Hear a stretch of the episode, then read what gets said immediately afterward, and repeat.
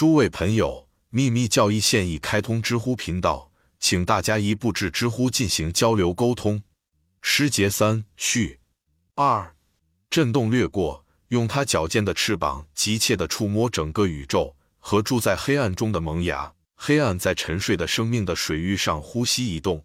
A，据说毕达哥拉斯学派的猫猫的单子单体也像萌芽一样栖身在孤独和黑暗中。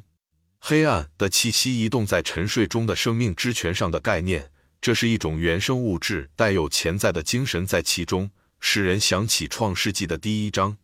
它的原作是婆罗门教的 Nirvana 水上移动者，它是东方神秘主义者的完全无意识或 Parabrahm 绝对的唯一的实相，永恒呼吸的化身。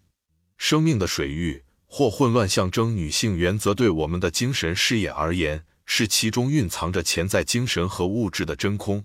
正是这一点，让德摩克利特在他的导师鲁西普斯之后断言，所有的原始原则都是原子和空虚，是在空间的意义上，而不是空白的空间。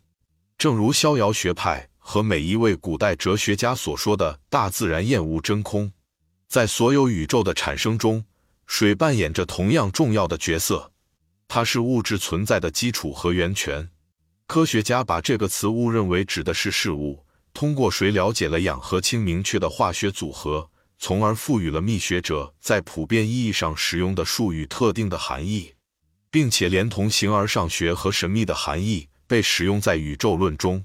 冰不是水，蒸汽也不是水，尽管这三种物质的化学成分完全相同。三，黑暗放射出光，光使一道孤光落入水中。进入母亲的深处，射线穿过处女蛋，光线使永恒的蛋颤动，并降下了非永恒周期性的胚芽，它们凝结成世界蛋 A。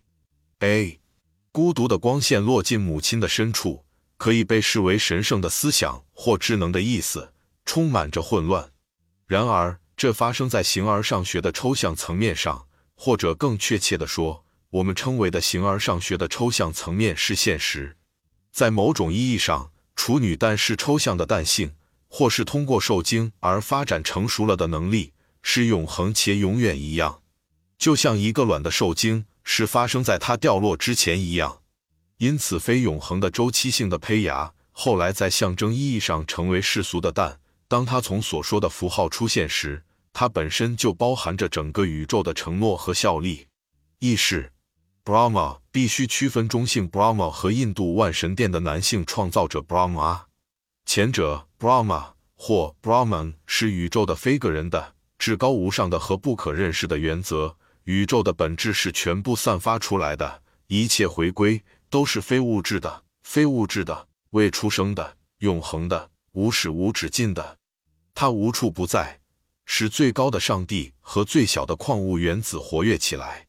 大自然的像，当然，尽管想法本身就是一个抽象概念，一种象征性的表达方式，它是一个真正的象征，因为它暗示了无限的概念是一个无穷无尽的循环。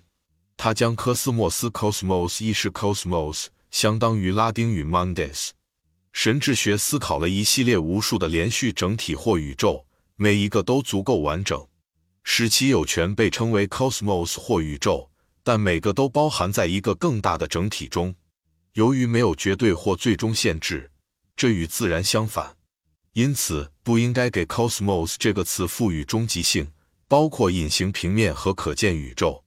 从无边的空间中浮现出来的画面展现在脑海中，一个宇宙即使客观表现上不是无止境，也是浩瀚无垠的。鸡蛋的比喻也传达了密学中所教导的事实：从原子到地球。从人到天使，一切事物的原始形式都是球形的。球形对于所有民族都是永恒和无限的象征。吞下尾巴的蛇。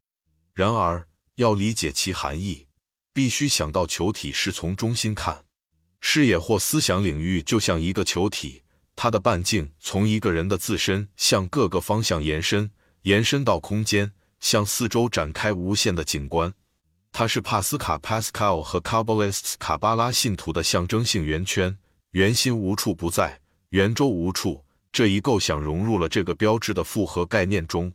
世俗的蛋也许是最普遍采用的符号之一，它在精神、生理和宇宙观上同样具有很高的暗示性，因此它可以在每一个世界神谱中找到。其中主要与蛇的符号有关，后者无处不在，在哲学和宗教符号中是永恒、无限、再生、复兴以及智慧的象征。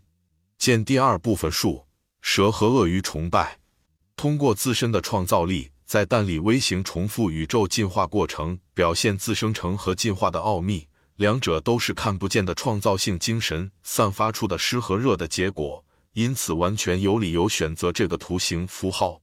原始状态的蛋是宏观宇宙原型的微观象征，圣母是混沌或原始的深处。阳性创造者无论什么名字，从原始状态的阴性中跃然而出，射线使无瑕的根源污染受孕，结出果实。如果精通天文学和自然科学，谁会看不出它的暗示性？宇宙作为愿意接受。自然是一个结果时的蛋蛋仍然保持着完美无瑕。一旦被视为无边无际，它就只能由球体代表。金蛋被七种天然元素包围：以太、火、空气、水。四个已准备就绪，三个隐秘的。三个秘密可在毗湿奴普拉纳 Vishnu Purna 中找到。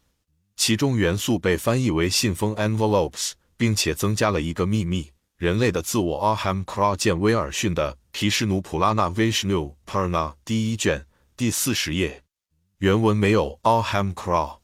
他提到七个元素，但没指明最后三个元素。见第二部分的世俗蛋。